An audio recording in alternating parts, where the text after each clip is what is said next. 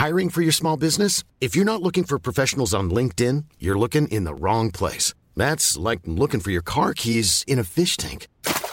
LinkedIn helps you hire professionals you can't find anywhere else, even those who aren't actively searching for a new job but might be open to the perfect role. In a given month, over 70% of LinkedIn users don't even visit other leading job sites. So start looking in the right place. With LinkedIn, you can hire professionals like a professional. Post your free job on linkedin.com slash people today. Unsere Welt ist auf dem Weg in das Zeitalter der künstlichen Intelligenz. In atemberaubender Geschwindigkeit verändert sich beinahe alles. Besonders in der Geschäftswelt ist die ungeheure Dynamik des Wandels spürbar. Die Unternehmen und die Menschen darin sehen sich vor vielen Unsicherheiten und Herausforderungen. Der Aufstieg der künstlichen Intelligenz bedeutet neuen Wettbewerb, eine Flut von Daten, aber auch sich verändernde Fähigkeiten und die sich daraus ergebende Notwendigkeit von Veränderungen in den Skills von Mitarbeitenden und der Leistungsfähigkeit der Unternehmen. Workday, die Enterprise-Plattform für Finanzen und HR, hat deshalb Innovation zum Prinzip gemacht. Viele BTO-Hörer erleben den Wandel aus nächster Nähe. Ihre Unternehmen sehen sich einem Ansturm von Veränderungen ausgesetzt, suchen nach Mitteln, um sich aus der Beschleunigungslücke zu befreien und haben Schwierigkeiten, Schritt zu halten. Oft sind die Lösungen kurzfristig und bruchstückhaft. Getrennte Systeme für die Finanz- und Personalabteilung oder die Aufrüstung veralteter Technologien sind häufige Beispiele dafür. Um Unternehmen jeder Größe bei der Bewältigung dieser Herausforderung zu unterstützen, verfolgt Workday den Ansatz permanenter Innovation. Denn nur so können Kunden Veränderungsprozesse anführen, statt darauf zu reagieren. Nur Workday verfügt über einheitliche Daten, die nahtlos über eine einzige Plattform fließen und ihnen die Möglichkeit geben, intelligente Entscheidungen zu beschleunigen, Chancen zu erkennen und Risiken zu mindern. Workday versetzt sie in die Lage, Modelle und Prognosen zu erstellen und schnell und zuverlässig zu handeln, dank Echtzeitdaten und einer zuverlässigen in die Plattform integrierten KI. Besuchen Sie workday.com und erfahren Sie, wie Sie Fahrt aufnehmen können bei Ihrer Reise ins Zeitalter der künstlichen Intelligenz. Workday, die Enterprise-Plattform für Finanzen und HR. Hier ist Beyond the Obvious, eine Produktion von Media Pioneer. In der heutigen Folge wird der Präsident der Vereinigten Staaten einer Analyse unterzogen. Allerdings unter rein ökonomischen Gesichtspunkten. Inwieweit stimmen die Fakten mit Donald Trumps eigenen Superlativen überein? Wahlkampf versus Wirklichkeit. Unser Land blüht und gedeiht und boomt. Unsere Wirtschaft ist der Neid der Welt, die vielleicht größte Wirtschaft in der Geschichte der USA. The greatest economy we've had in the history of our country. Donald Trump irrt. Den USA ging es früher schon mal besser, so zum Beispiel zu den Zeiten, als Bill Clinton Präsident war. Aber es ist nicht Donald Trumps Schuld alleine, dass die USA heute nicht mehr so gut dastehen wie vor 30 Jahren. Beyond the Obvious, der Podcast mit Dr. Daniel Stelter.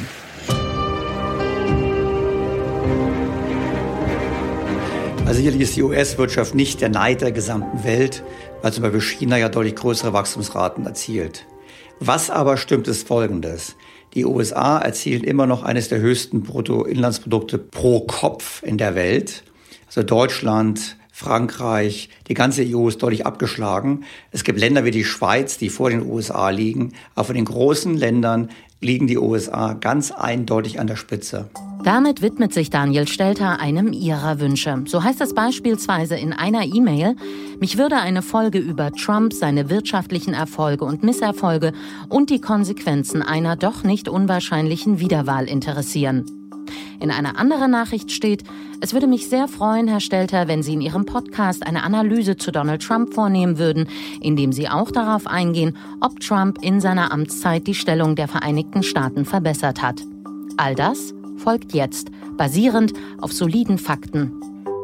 Also wenn man Donald Trump hinterfragen möchte, ist es relativ einfach. Man schaut in die offiziellen Statistiken der USA, zum Beispiel vom Budget Office des Kongresses oder eben von dem zuständigen Ministerien. Das heißt, alle Daten sind frei verfügbar. Es ist kein Problem zu prüfen, ob das stimmt oder nicht. Diese Zahlen treffen jetzt auf Trumps Aussagen. Sie hören beispielsweise Ausschnitte aktueller Wahlkampfauftritte oder Teile seiner Rede vom Januar beim Weltwirtschaftsforum in Davos. Today I'm proud to declare that the United States is in the midst of Mit Stolz verkünde ich, dass sich die Vereinigten Staaten in einem Wirtschaftsboom befinden, den die Welt noch nicht gesehen hat. Die US-Börsen sind um mehr als 50 Prozent gestiegen. Die Arbeitslosenquote liegt bei unter 3,5 Prozent, die niedrigste Zahl seit mehr als 50 Jahren.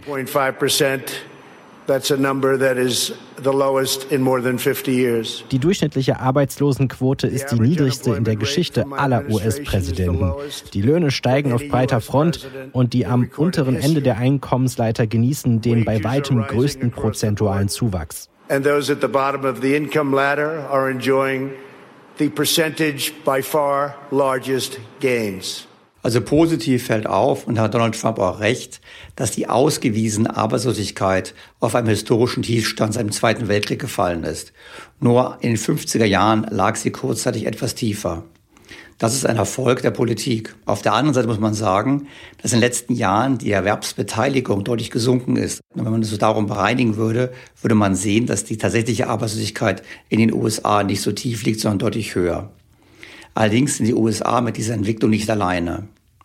Das Gleiche gilt für andere Themen. Also behauptet Trump zum Beispiel, dass die geringen Einkommen besonders von seiner Politik profitiert hätten. Das mag in kleinem Maße stimmen, wenn man genauer hinschaut, ist es immer noch so, dass die USA das Land sind mit einer enorm ungleichen Einkommens- und Vermögensverteilung. Und daran hat die Politik von Trump nichts geändert. Im Gegenteil, gerade auch mit Blick auf die Vermögen hat seine Steuersenkungspolitik und auch der Boom an den Finanzmärkten zu noch mehr Ungleichheit geführt. Also das kann man ganz klar widerlegen, leider Gottes. America's economic turnaround has been nothing short of spectacular when I took office three years ago. Amerikas wirtschaftliche Kehrtwende war nichts weniger als spektakulär. Als ich vor drei Jahren mein Amt antrat, war die US-Wirtschaft nur eher trostlos. Experten prognostizierten ein Jahrzehnt sehr, sehr langsamen oder sogar negativen Wachstums mit hoher Arbeitslosigkeit und einer schrumpfenden Erwerbsbevölkerung.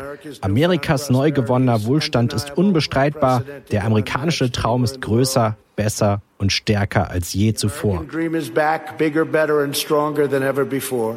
Was die Wirtschaftswachstumsrate betrifft, so ist es auch so, dass das Wachstum zwar mit etwas um ungefähr, mit ungefähr 2,9 Prozent im letzten Jahr äh, durchaus erfreulich war, auch gerade auch im Vergleich mit Europa, andererseits deutlich tiefer lag als in früheren Zeiten, so zum Beispiel zu Zeiten von Bill Clinton.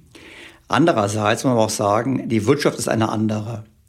Das Strukturwachstum der Amerikaner ist gesunken. Warum ist es gesunken? Weil es gibt zwei Faktoren, die Wachstum treiben.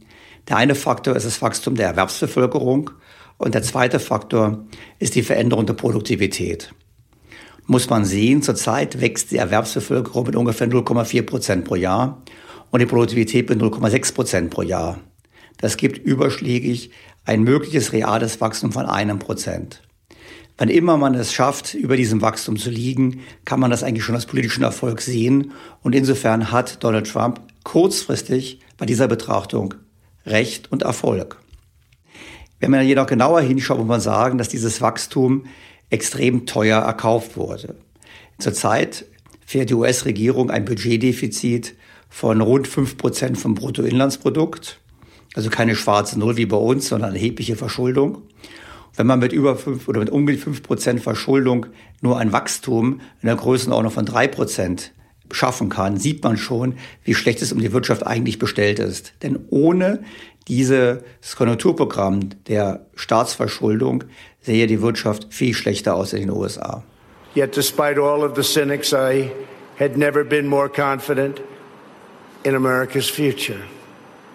Aller Zyniker zum Trotz bin ich noch nie so zuversichtlich gewesen, was die Zukunft Amerikas betrifft. Ich wusste, dass wir vor einem großen wirtschaftlichen Aufschwung stehen, wenn wir Dinge richtig machen.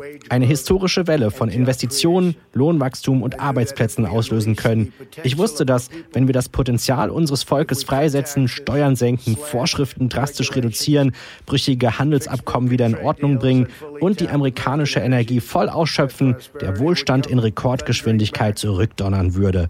Und genau das haben wir getan und genau das ist auch passiert. Und das trotz der Tatsache, dass die Fed die Zinsen zu schnell erhöht und zu langsam gesenkt hat. Und die Fed hat natürlich im Zuge der Finanzkrise richtig reagiert, das Geld billig gemacht, auch lange billig gehalten und hat damit zum Aufschwung beigetragen. Donald Trump kritisiert die Fed, weil sie versucht hat, aus dieser Politik des billigen Geldes auszusteigen. Mittlerweile ist der Versuch als gescheitert anzusehen. Und zum anderen sagt er, ich hätte auch gerne Negativzinsen wie die Europäer, weil es wäre doch toll, wenn ich Schulden mache und noch dafür Geld bekomme. Noch sind die USA dort nicht angekommen. Jeder steht zu befürchten, dass im Zuge der nächsten Rezession auch in den USA die Zinsen unter Null sinken werden. Das ist dann aber kein Grund zur Freude, sondern eigentlich ein ganz fatales Zeichen, weil es nämlich zeigt, dass wir am Ende in unserer Politik angekommen sind, die namentlich in den USA betrieben wurde, nämlich über steigende Schulden fehlende Einkommenszuwächse zu kompensieren. An dieser Stelle ein Schwenk auf aktuelle Schlagzeilen in Fachzeitschriften und auf Wirtschaftsseiten deutscher Zeitungen. Die beste Bilanz aller Zeiten ist mau. Trump verfehlt Wachstumsziel. Trump macht mehr Schulden. Trump ist ein Desaster für die US-Wirtschaft. All das, so Daniel Stelter, ist zu kurz gedacht. Gut, wer sagt, äh, Trump ist ein Desaster für die US-Wirtschaft, könnte genauso gut auch sagen, die Politik, die in Europa betrieben wird, ist ein Desaster für die europäische Wirtschaft. Die Politiker, aber auch die Medien haben bis heute nicht verstanden, dass wir eben nach der Finanzkrise es strukturell mit einer anderen Welt zu tun haben. Zu hohe Schulden, geringes Wachstum, geringe Inflation. Was die Kommentatoren vergessen, ist, dass die strukturelle Wachstumsrate der US-Wirtschaft gesunken ist. Eben aufgrund rückläufiger Wachstumsrate der Erwerbsbevölkerung und geringen Produktivitätszuwächsen. Und mit diesem Problem sind die USA nicht alleine. Dieses Problem haben auch die Europäer. Dieses Problem haben auch die Japaner.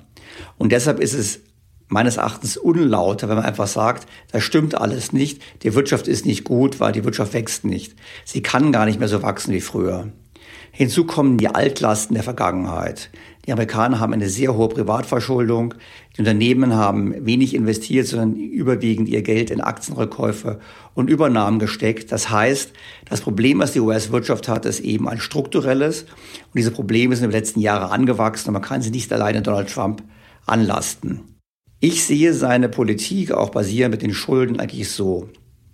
Er versucht mit aller Macht, die ökonomische Eiszeit zu überwinden. Er versucht quasi mit viel Geld, mit einem großen Ausgabenprogramm, vor allem Steuersenkungen, die Wirtschaft über das hinaus zu pushen, was strukturell eigentlich möglich wäre, um damit auch die strukturelle Wachstumsrate wieder mehr zu stimulieren.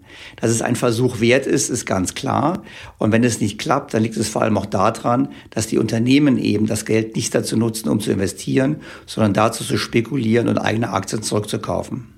Im Zuge dieses Kampfes gegen die ökonomische Eiszeit gefriert das Verhältnis zu Deutschland. Immer wieder hat Trump in den vergangenen Monaten mit horrenden Strafzöllen auf deutsche Autoexporte gedroht. Öffnet eure Schranken, beseitigt die Zölle. Wenn nicht, werden wir Mercedes-Benz und BMW besteuern. Autos sind der wirklich große Posten, das ist das große Geld. Trump kritisiert Deutschland schon lange über die Rolle als Exportweltmeister. Und das nicht zu Unrecht, denn wer Exportweltmeister ist, entzieht anderen Regionen Kaufkraft. Vor dem Hintergrund ist die Kritik Trumps nicht ganz von der Hand zu weisen. Sie ist übrigens sogar in unserem Interesse, weil wenn wir unser Geschäftsmodell umbauen, das eigentlich für uns gut ist, nicht nur für die Amerikaner, weil wir würden mehr Geld im Inland investieren und würden unser Geld besser anlegen. Eigentlich können wir Donald Trump dankbar dafür sein, dass er die Hand in die Wunde legt. Das Problem auf deutscher Seite auszusitzen werde nicht helfen, so Daniel Stelter. Selbst wenn Trump die Wahl nicht gewinnen sollte, werden die USA weiter Druck machen. Ich glaube auch, dass wir uns einer Illusion hingeben, wenn wir glauben, dass wenn Donald Trump im November nicht mehr gewählt wird, sondern ein anderer an die Macht kommt, dass es dann besser wird. Generell wird Deutschland und werden die Handelsüberschüsse in den USA kritisch gesehen. Und im Kongress gibt es eine weit verbreitete Haltung zugunsten von Protektionismus, nicht nur gegenüber China, sondern auch gegenüber der EU. Und deshalb spielt es letztlich keine Rolle, wer im Weißen Haus sitzt. Damit zu einem weiteren Dorn in Trumps Auge, dem US-Handelsdefizit. Das ist jetzt erstmals seit sechs Jahren gesunken, im vergangenen Jahr um etwa 1,7 Prozent. Besonders hervorstechend ist das Defizit im Warenhandel mit China. Das ist um fast 18 Prozent gesunken. Das Defizit mit der Europäischen Union stieg um knapp 5 Prozent. In Trumps Argumentation kostet das chronische Defizit in jedwedem Falle Arbeitsplätze in den USA. Aber eigentlich irren die Amerikaner und eigentlich irrt auch Donald Trump, weil sie sind in den vergangenen 30 Jahren, 40 Jahren mit ihren Handelsdefiziten gar nicht schlecht gefahren. Das kann man nämlich daran erkennen, dass man sagt, wie hat sich eigentlich das Auslandsvermögen der Amerikaner entwickelt? Und da stellt man fest, obwohl sie seit Mitte der 70er Jahren Defizite fahren, haben sie über weite Strecken hinweg ein positives Nettoauslandsvermögen gehabt, was gar nicht geschrumpft ist, sondern teilweise gestiegen ist. Die entscheidende Variable ist dabei die Entwicklung des Dollarkurses, weil die Amerikaner verschulden sich in Dollar und dieser Dollar wertet strukturell immer weiter ab. Das heißt, wer auf Kredit verkauft und diesen Kredit in Dollar gibt, das machen zum Beispiel wir Deutsche, verliert über Zeit, wenn die Währung abwertet. Für die Amerikaner sind die Handelsdefizite in den letzten Jahren eine wahre Wohlstandsmaschine gewesen. Sie konnten Güter konsumieren, sie konnten mehr investieren, als sie selbst durch Ersparnis haben finanzieren können. Und das Ganze wurde ihnen finanziert von ihren Lieferanten, die dann zugleich die Verluste hingenommen haben durch die Entwertung des US-Dollars. Das Auslandsvermögen der USA ist nur in den letzten paar Jahren geschrumpft, aber das eben, weil der Dollar zurzeit eine Phase der relativen Stärke hat. Aber es ist absehbar, dass diese nicht ewig anhalten wird. Just last week alone, the United States concluded two extraordinary trade deals Allein vergangene Woche haben die USA zwei außergewöhnliche Handelsabkommen abgeschlossen. Das Abkommen mit China und das Mexiko-Kanada-Abkommen, die beiden größten Handelsabkommen aller Zeiten. Die USA haben ein großes neues Abkommen mit Japan und Südkorea. Und wir freuen uns darauf, mit dem Vereinigten Königreich ein gewaltiges neues Abkommen auszuhandeln. Sie haben einen wunderbaren neuen Premierminister, der, wie es heißt, sehr gerne einen Deal machen will make a deal, as they say. Ja gut, wenn man ehrlich ist, dann haben die ganzen Handelskonflikte bis jetzt zu nichts geführt. Er hat jetzt einen Waffenstillstand geschlossen mit China, aber eigentlich das Grundproblem nicht gelöst. Richtig ist, dass Donald Trump gerade auch die Verletzungen der intellektuellen Rechte anprangert in China, also der Diebstahl geistigen Eigentums. Das ist richtig und das muss auch diskutiert werden. Und da sind sicherlich Diskussionen noch nicht zu Ende und da muss auch Europa klare Flagge zeigen, meines Erachtens. Aber man muss ganz klar sagen, er hat laut gebrüllt bei dem ganzen Thema Handel und hat unterm Strich wenig erreicht. Es ist aber ganz klar, egal ob er wieder gewählt wird oder nicht, dass diese Konflikte in den kommenden Jahren anhalten werden. Solche Errungenschaften wären ohne die Zölle nicht möglich gewesen. Wir werden sie auch bei anderen anwenden. Er hat berechtigte Kritik an den Zöllen. Mein Beispiel ist in der Tat, es gibt Importzölle für Automobile in der EU und umgekehrt gibt es keine in den USA. Es gibt Ungleichgewichte und die gilt es zu bereinigen. Aber sicherlich ist weder seine Art richtig im Stil, noch hat er bis jetzt die Erfolge erzielt, die er vorgibt, erzielt zu haben. Dennoch, sagt Daniel Stelter, lässt sich durchaus etwas von Donald Trump abschauen. Was man sich ein Beispiel nehmen kann in Europa, ist sicherlich der Wille, über staatliche Schuldenpolitik die Wirtschaft ganz massiv zu stimulieren. Und ich bin fest davon überzeugt, dass Europa einen ähnlichen Weg in Zukunft auch gehen wird. Ob mit oder ohne Trump entscheidet sich im November.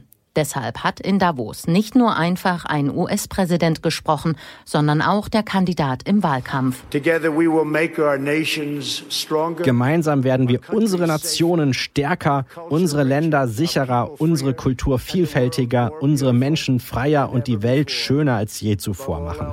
Vor allem aber werden wir Treue gegenüber unseren Arbeitern, Bürgern und Familien zeigen, den Männern und Frauen, die das Rückgrat unserer Volkswirtschaften und die Seele unserer Länder sind. Lassen Sie uns nach und nach Licht in ihr Leben bringen und sie befähigen, die Welt zu erleuchten. Ob Trump wiedergewählt wird, hängt ganz entscheidend davon ab, wie lange die US-Wirtschaft noch gut läuft, ob sie in eine Rezession rutscht oder nicht. Würde sie in eine Rezession rutschen, würde er nicht wiedergewählt werden. Und noch ist es zu früh zu sagen, dass diese Gefahr vorbei ist. Gleiches gilt für die Aktienbörsen, weil der sehr stark seine persönliche Erfolg, seine Präsidentschaft an der Entwicklung der Aktienmärkte misst. Käme es also zu einer Korrektur in der Wall Street oder zu einer Rezession, dürfte es mit seiner Wiederwahl sehr schlecht ausschauen. Wird Donald Trump wiedergewählt, würde seinen Kurs fortsetzen, dass eben wir von der multilateralen Ordnung wegkommen hin zu einer eher unilateralen Ordnung. Er wird Amerika nach vorne stellen. Das ist sicherlich für die Weltwirtschaft keine gute Nachricht. Es ist vermutlich aber für die USA potenziell keine so schlechte Nachricht, weil er sicherlich derjenige sein wird, der weiter mit radikalsten Maßnahmen versuchen wird, die US-Wirtschaft zu stimulieren.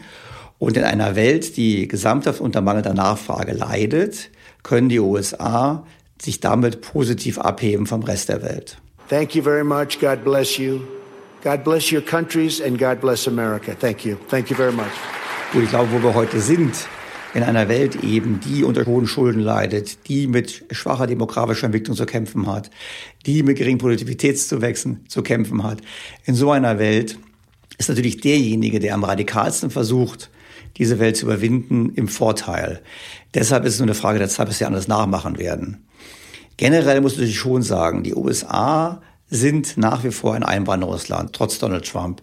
Die USA sind nach wie vor das Land, welches der Sehnsuchtort ist für jene in der Welt, die es etwas bringen wollen. Top-Universitäten, die Top-Talente anlocken. Und das dürfte auch in Zukunft dafür sorgen, dass die USA der Innovationsstandort Nummer eins bleiben. Und deshalb muss man für die US-Wirtschaft strukturell optimistischer sein als für Europa. Mehr zu all dem ist nachzulesen im Blog von Daniel Stelter auf think-beyondtheobvious.com. Sie finden dort die genannten und weitere Zahlen mit allen Quellen, außerdem Grafiken und Vergleiche. Für Themenvorschläge und Feedback schicken Sie eine E-Mail an podcast at think-bto.com. Die nächste Folge gibt es kommenden Sonntag. Beyond the Obvious der Podcast mit Dr. Daniel Stelter.